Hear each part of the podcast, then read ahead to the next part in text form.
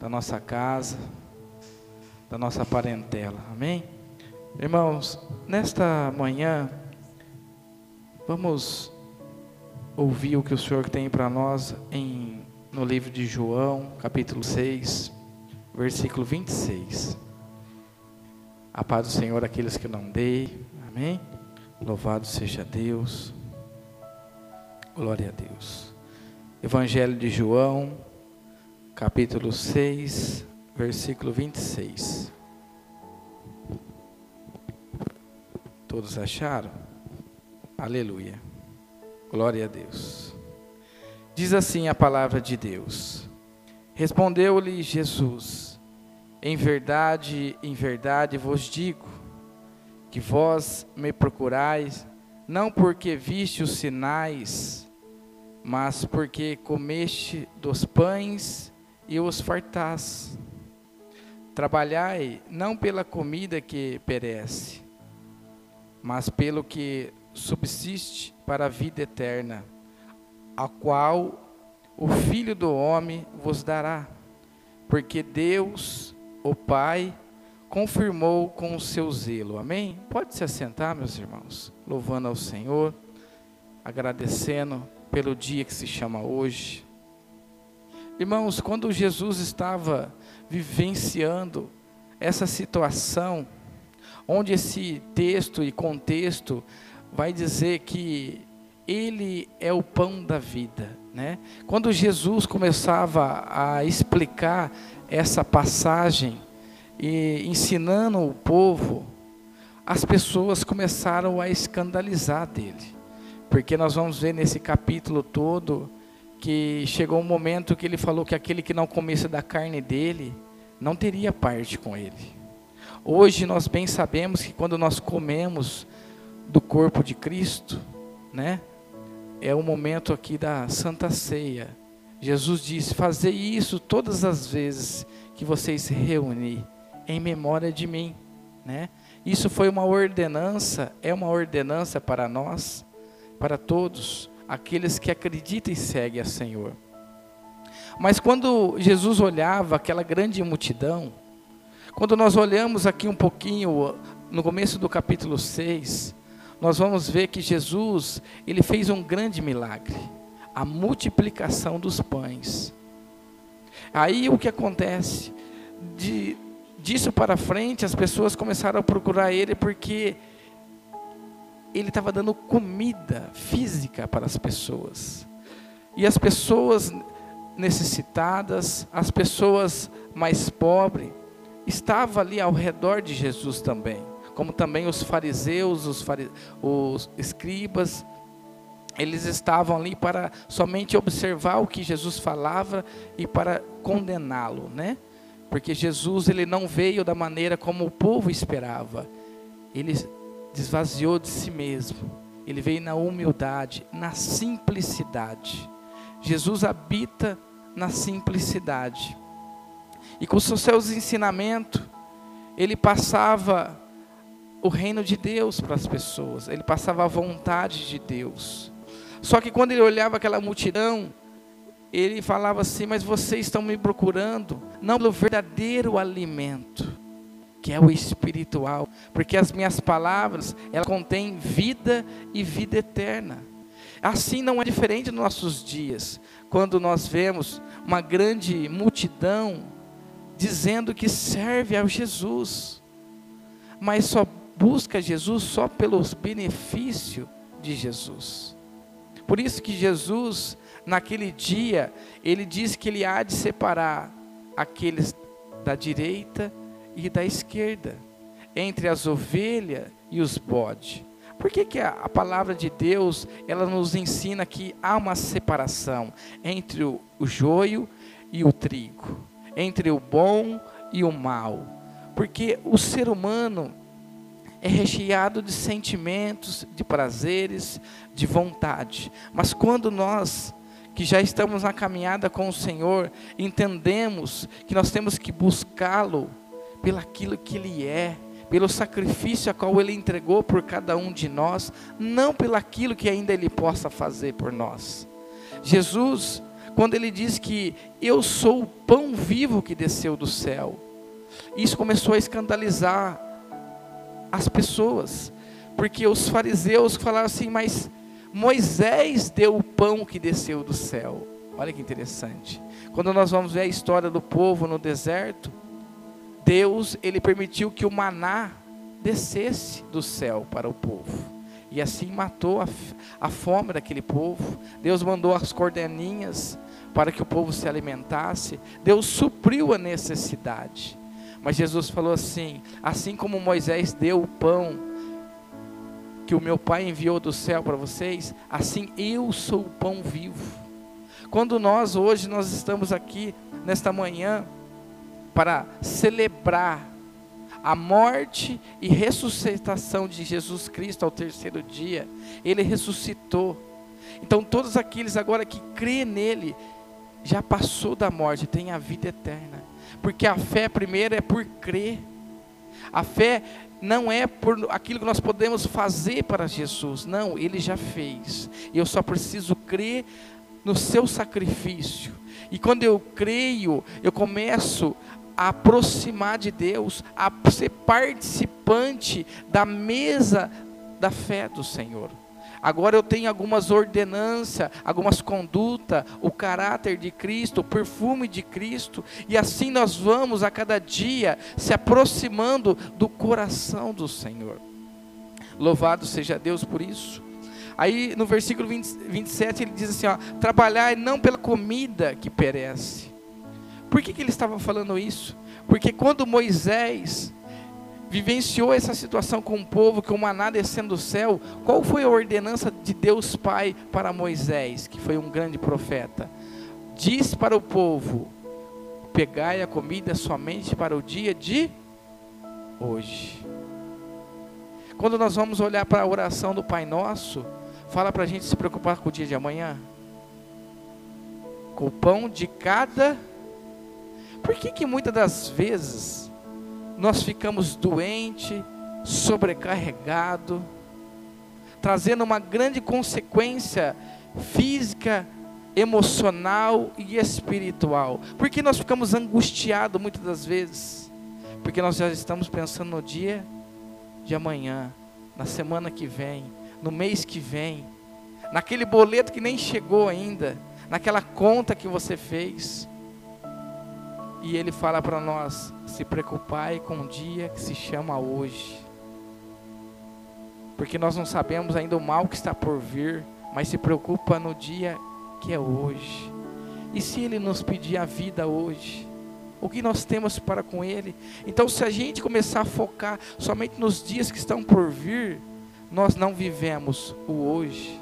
E o hoje nos pertence. O hoje está liberado. Olha, você acordou hoje o sol se abriu, as suas narinas, você já, a hora que você abriu os olhos, você respirou o sopro de vida, porque mais um dia Ele nos concedeu isso.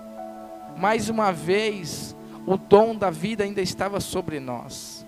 Então, a humanidade, ela perece, porque ela está cada vez mais preocupado pelos dias que ainda está por vir e não pelo dia que nós estamos vivendo.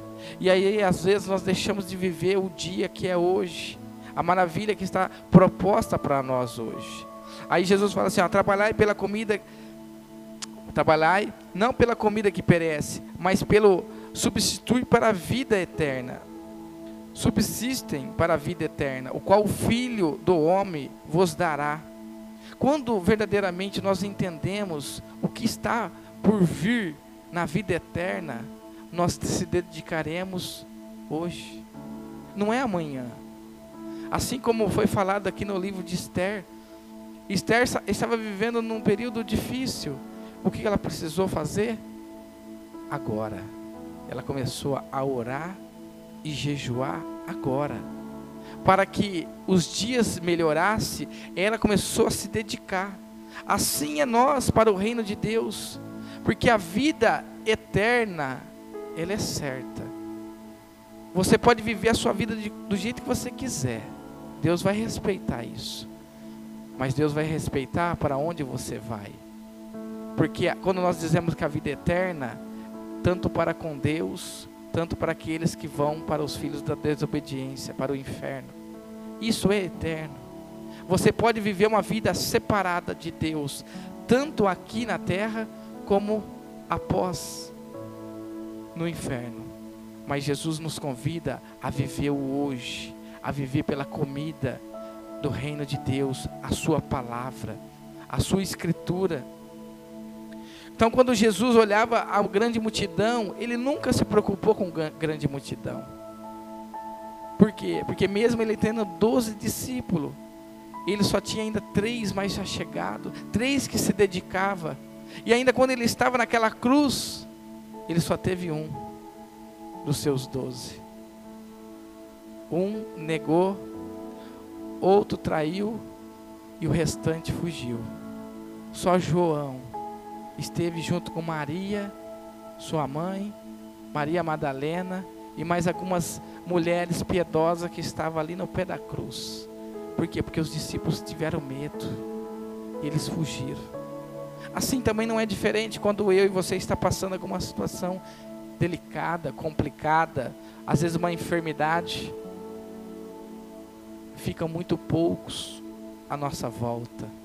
Irmãos, tudo que Jesus vivenciou, nós também vivenciamos no nosso dia a dia. Tem momentos que nós somos recheados de pessoas à nossa volta, é festa, é alegria, mas quando vem as lágrimas, quando vem o sofrimento, não enche uma mão. Por que será que Deus permite essas coisas? E por que, que às vezes nós questionamos tanto essas coisas no nosso dia a dia? Porque Jesus vivenciou isso. E quando nós vivenciamos isso, nós passamos a dar mais valor a Deus, que é o único que nos, nos deixa. A palavra de Deus vai dizer em Isaías ainda que uma mãe o vos esquecer, eu todavia não te esquecerei. Todavia, se o pai, a mamãe esquecer o seu filho, trair o seu filho, abandonar o seu filho, eu, Deus, não esquecerei, não abandonarei. Esta é a convicção que nós temos pela palavra de Deus. Quando nós olhamos as pessoas que ao longo da sua vida teve uma vida, uma família, seus filhos, a trajetória final é colocado no asilo. Se a gente parar para pensar a tristeza que há no coração dessas pessoas, que falam assim: olha, meu filho é médico, outros é grandes empresários, outros têm filhos, netos, têm tudo e me abandonaram. Por isso que a Bíblia vai dizer para cuidar do órfão, da viúva e do necessitado. Muitas das vezes nós estamos numa engrenagem do nosso dia a dia, mas esquecemos dessas coisas. Esquecemos dessas pessoas que a sua própria família o esqueceu. Porque elas não estão preocupadas com o verdadeiro alimento de Jesus, a comida celestial. Amém? Vamos abrir João capítulo 4.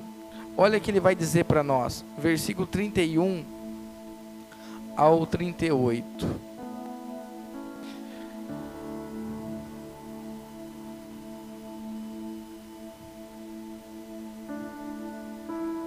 Os discípulos rogavam, dizendo: Mestre, come.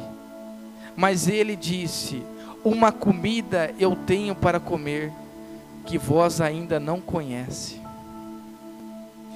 Dizia então os discípulos uns aos outros: Tens aí, porventura, alguma alguém trazido o que comer? Disse-lhe Jesus: A minha comida consiste em fazer a vontade daquele que me enviou a realizar a sua obra. Não dizeis vós que ainda há quatro meses antes da ceifa, eu, porém, vos digo: erguei os olhos, vide os campos, pois já branquejam para a ceifa. O ceifeiro recebe desde já a recompensa e entesoura o seu fruto para a vida eterna. Desastre se alegram tanto o semeador como o ceifeiro, pois no caso o verdadeiro ditado, um é o que semeia, outro é o que ceifa. Eu vos enviei para ceifa, ceifar o que não semeaste.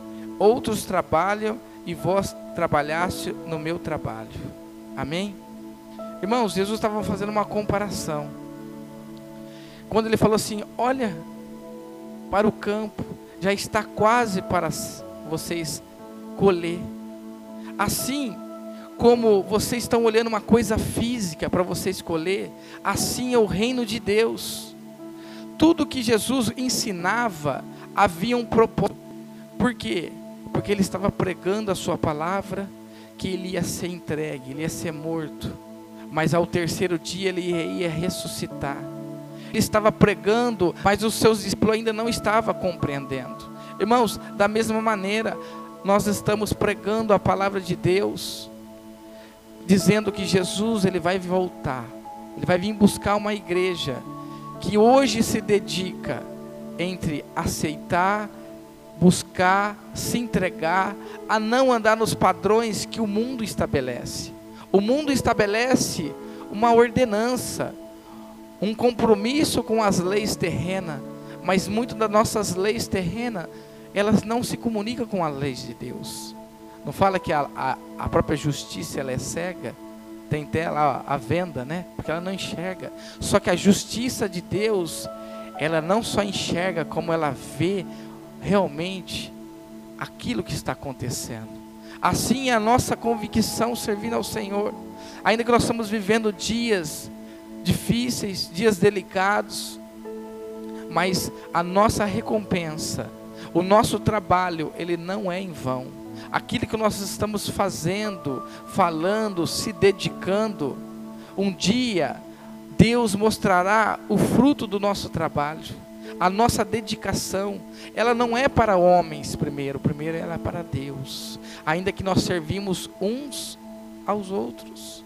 Mas primeiro nós entregamos o nosso coração ao Senhor. Nós se dedicamos na obra do reino de Deus. E pelo reino de Deus nós sofremos para servir ao reino. E assim também o nosso mestre. Assim ele diz: assim como eu padeci na mão dos homens, muitas das vezes nós padecemos circunstância, injustiça, por causa do reino de Deus. Por quê? Porque uma hora o nosso justo juiz se levantará para dar justiça da nossa causa. Ele dará a paga, que é a recompensa. Então, ainda que a minha recompensa não ainda venha nessa terra, mas quando Deus se levantar para julgar todas as coisas, Ele lembrará, assim como o rei, da passagem de Esther, ele perdeu o sono e foi lá consultar o livro das obras e viu, peraí, este homem fez uma bem-venturia para mim. O que nós fizemos para ele? Nada. Então ele vai lá e fala assim: o que podemos honrar este homem? Assim é nós, irmãos. Existe dois livros que a Bíblia vai dizer que há no céu: o livro da vida e o livro da obra. Nós não somos salvos pela obra. Somos salvos por crer em Jesus. E quando nós cremos em Jesus, os nossos nomes estão arrolados nos livros no céu. Só que quando nós somos salvos, nós temos alegria de fazer a boa obra do Senhor. Essa é a diferença. Quando você pega ensinamentos que o mundo oferece, eles vão focar somente a obra. Você continua sendo a mesma pessoa fora de Cristo. Então, só foca a obra. A pessoa maltrata a esposa, faz isso, aquilo, mas ela vai lá, ela dá uma cesta básica, ela contribui ali. Não, irmãos. Primeiro nós servimos ao Senhor, se dedicamos às pessoas. Mas para isso nossos nomes têm que estar rolados no céu. Em Apocalipse capítulo 10, vamos dar uma lida, o que ele fala sobre um alimento que é muito interessante para nós. Apocalipse capítulo 10, versículo 10. Versículo 9 ao 10. Aqui o anjo vai entregar um presente a mesma pessoa que nós estávamos lendo, que é João, o Evangelho de João. João, aqui em Apocalipse, ele tem algumas visões futuras, ele tem algumas revelações de Deus profunda, e aqui aparece diante dele um anjo. Fui, pois, ao anjo, dizendo-lhe, e me disse ao livrinho. Bom, vamos voltar um pouquinho, o 8, vamos pegar o 8. E a voz que ouvi, vindo do céu, estava novo falando comigo, dizendo: Vai, toma o livro que se que acha aberto na mão do anjo em pé, sobre o mar e sobre a terra.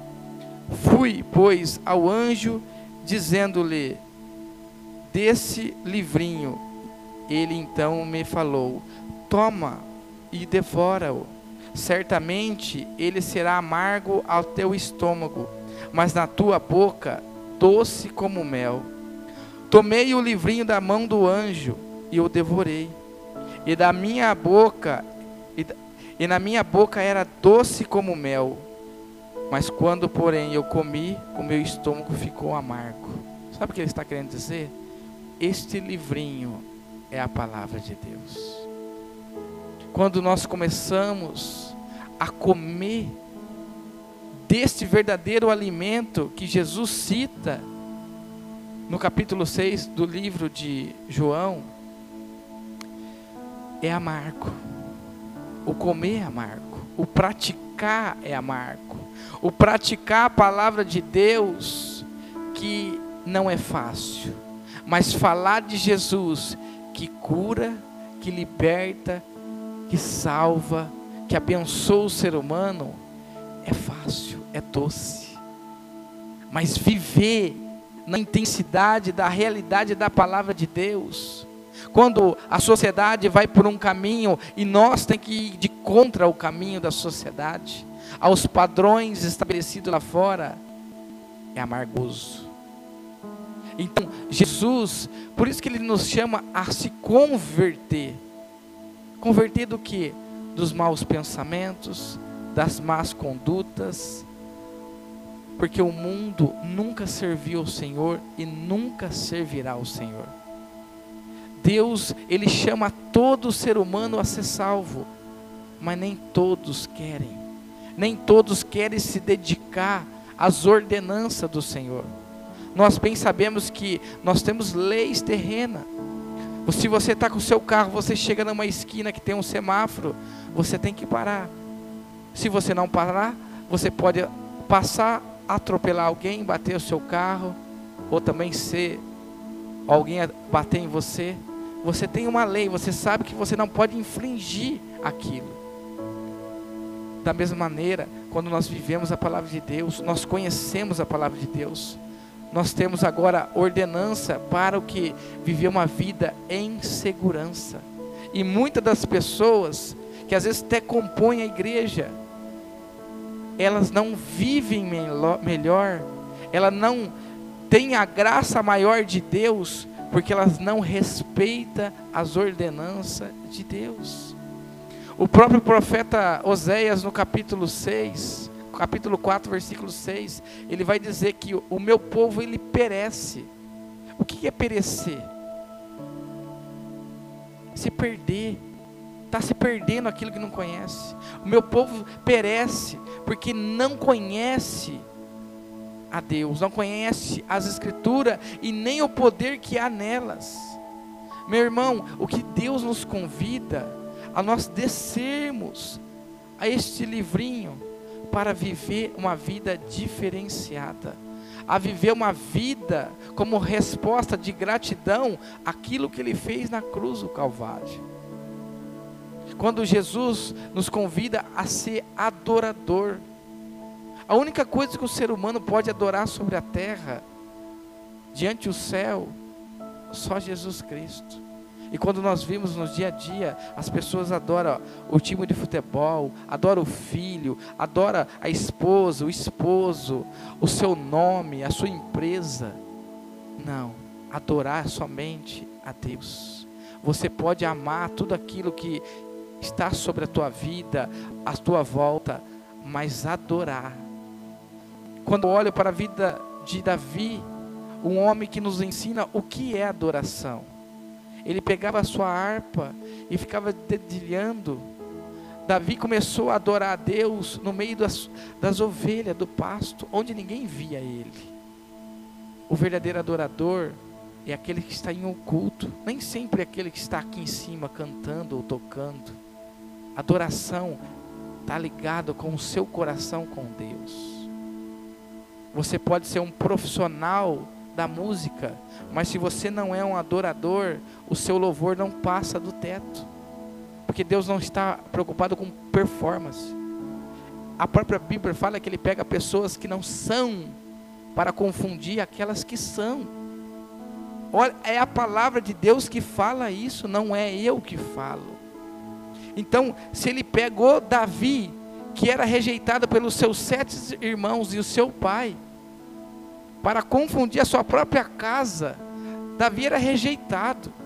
Davi, quando o seu pai e a sua mãe sentava com seus irmãos, eles comiam sem a presença de Davi. Davi depois comia aquele que sobrava, porque Davi não tinha aparência, não tinha formosura e nem estatura, mas eles não viam o que Deus via. Por isso que quando o profeta é levado dentro da casa de Davi, ele foi lá para ungir um rei. E o homem apresenta um após o outro.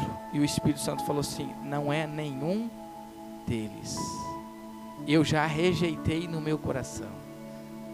Mas pergunta para ele se não há mais um mancebo. Aí o profeta Samuel pergunta para o pai: Tem mais algum mancebo? Ele fala: Tem um, lá no pasto. Chama ele. Quando ele não chegar, ninguém senta à mesa para comer. Quando Davi entra, mirradinho, então o Espírito Santo fala: pode derramar o azeite, porque este eu já achei. Achei um que vai me adorar aqui, ó. Por isso que a adoração é algo profundo, que comove o coração de Deus. Mas para isso, meus irmãos, eu e você precisamos voltar à palavra de Deus. A palavra de Deus é a essência do que Deus quer. Para podermos compreender o reino de Deus, para andar no reino de Deus, nós precisamos conhecer a palavra. Conhecendo a palavra, nós vamos achar o reino de Deus. Sabe na onde que ele escondeu? Vira para o seu irmão e fala assim: ó, dentro de vós. Ele colocou muito longe de nós, dentro de nós. O reino de Deus está dentro de vocês. Está dentro. Se vocês achar a palavra de Deus, vocês vão encontrar o reino de Deus. As qualidades que Deus escondeu dentro do seu reino. Porque quando você conhece a palavra de Deus, a prática ela vai vir e a prática vindo, você vai começar a desenvolver aquilo que foi escondido dentro de você. Isso é fantástico. Isso é sobrenatural. Você começar a andar pelo reino de Deus. Quando o Espírito Santo começar a falar na sua mente. Lá fora, ele fala que quando o eu fala com você, é o seu eu interior. A Bíblia diz que quem fala conosco aqui dentro é o Espírito Santo. Aqui fora, quem fala é Satanás. Por isso que quando as pessoas falam assim, ah, esse é o guia, o guia vai lá e fala, a pessoa escuta. Só que Deus agora não fala lá fora, fala aqui dentro. Ele fala dentro de vós. Ele quer te guiar em toda a verdade, com toda a clareza. Por isso que ele sempre nos convida a não andar como a, a multidão. A multidão nunca impressionou o Senhor. Por isso que quando Jesus ele ia orar, alguns momentos ele chamava três e muitas das vezes ele ia sozinho. Porque a intimidade ela é particular. Por isso que ele fala: entra no teu quarto, fecha a porta e orará ao teu pai que está em secreto, e o teu pai que está vendo você, ele vai te recompensar. A única certeza que nós temos é que quando nós oramos, a recompensa vem. Só que, como está o seu coração apresentando as suas orações? Como a grande multidão, pedindo somente algo físico, algo dessa terra? Sendo que Ele quer te dar coisas que são eternas, coisas que são sobrenaturais. É aí que está a diferença da grande massa que diz que serve ao Senhor. Olha que interessante, no próprio capítulo de João, vira a folha. João, capítulo 6, versículo 48. Ele vai dizer agora, ó eu sou o pão da vida. Vossos pais comeram o maná do deserto e morreram. Este pão que desce do céu, para todos que dele comer não pereça. Eu sou o pão vivo que desceu do céu. Se alguém comer e viver, vai viver eternamente. O pão que eu darei pela vida do mundo é a minha carne Disputavam, pois, os judeus entre si, dizendo: Como pode este dar-nos a comer da sua própria carne? Jesus estava falando algo espiritual para eles. E eles estavam somente compreendendo no natural. Como que este homem pode falar que nós vamos comer da carne dele? Está vendo que eles não conseguiam compreender? Respondeu-lhe Jesus: Em verdade, em verdade vos digo: se não comeis da carne do filho do homem e não beber do seu sangue, não tenha vida em vós mesmo. Quem come, quem comer a minha carne e beber o meu sangue, tem a vida eterna. Eu vos ressuscitarei no último dia, pois a minha carne verdadeiramente é comida, e o meu sangue verdadeiramente é bebida. Quem comer da carne e beber do meu sangue permanece em mim e eu nele. Assim como o Pai que vive me enviou, igualmente eu vivo pelo Pai. Também quem de mim se alimenta por mim viverá. Este é o pão que de desceu do céu, e nada semelhante àquele que vossos pais comeram, contudo morreram. Quem comer deste pão viverá eternamente. Tudo que o inimigo quer que você pense que a fé é somente algo terreno. A fé em Jesus é eterno.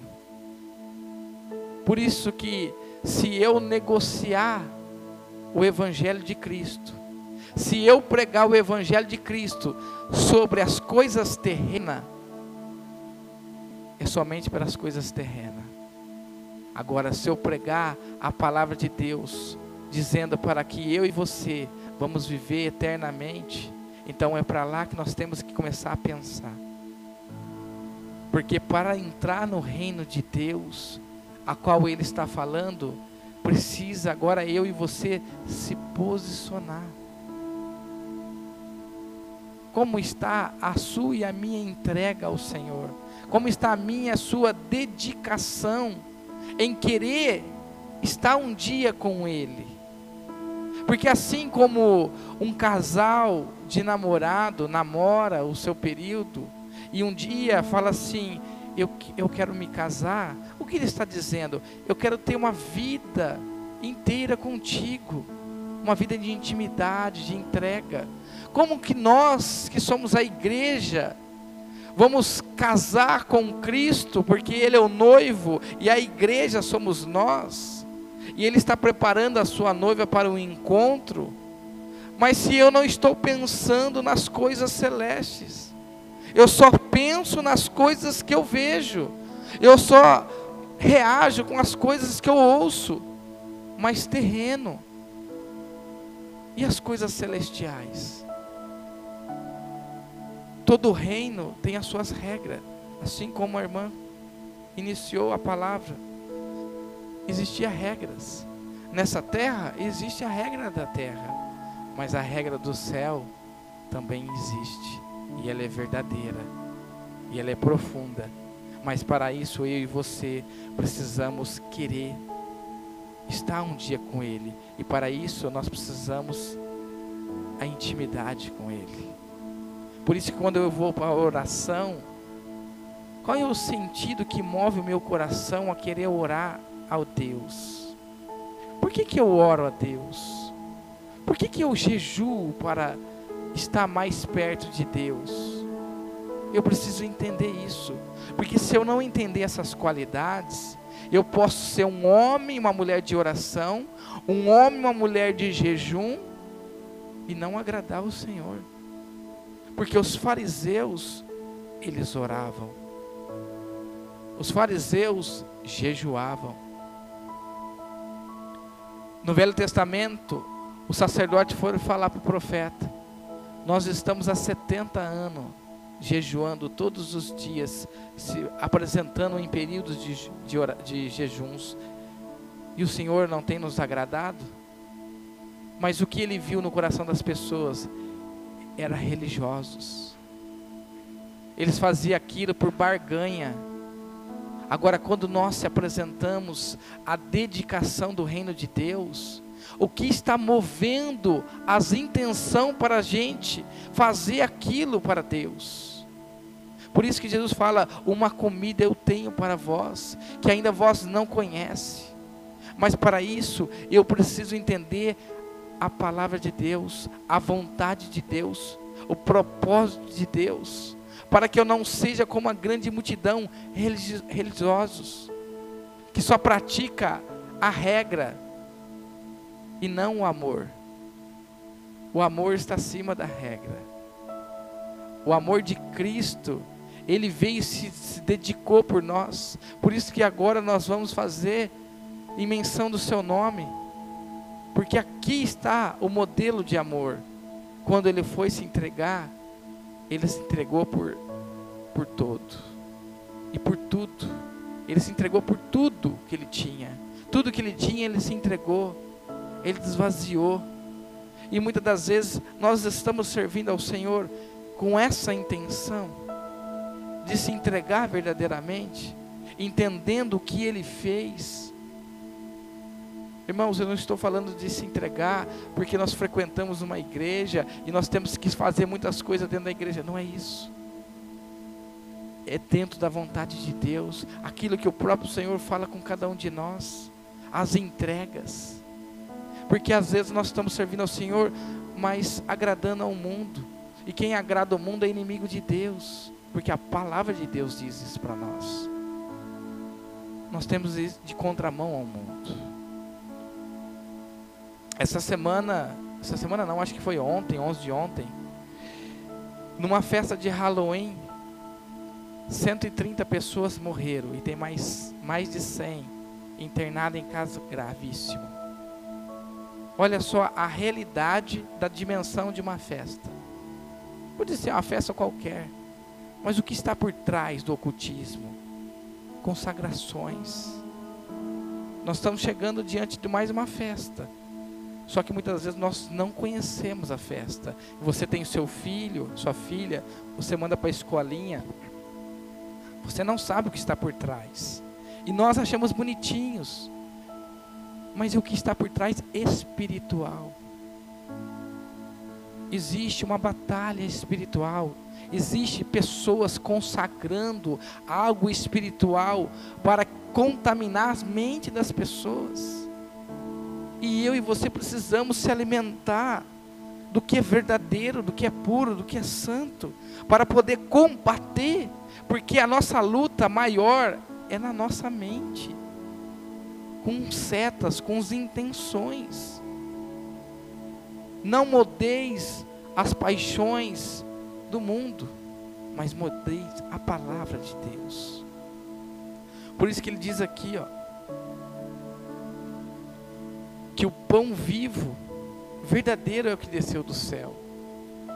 Jesus, ele nunca quis agradar ninguém, mas ele quis agradar todo o tempo ao Pai.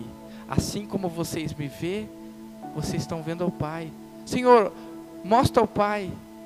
Perguntaram para ele: Quem me vê, vê o Pai. Como que você quer ver Deus se você não crê na palavra? Como você quer ver um milagre na sua vida se você não crê nas escrituras? Ninguém até hoje que realmente se colocou com sinceridade para crer nas escrituras foi frustrado a sua fé. Mas aquele que crê, assim como a palavra diz, há um rio de água viva. A Bíblia diz que sai do trono de Deus. Amém? Louvado seja Deus. Ficar aí com essa palavra. Amém? Vamos se colocar de pé. Agora nós vamos para um momento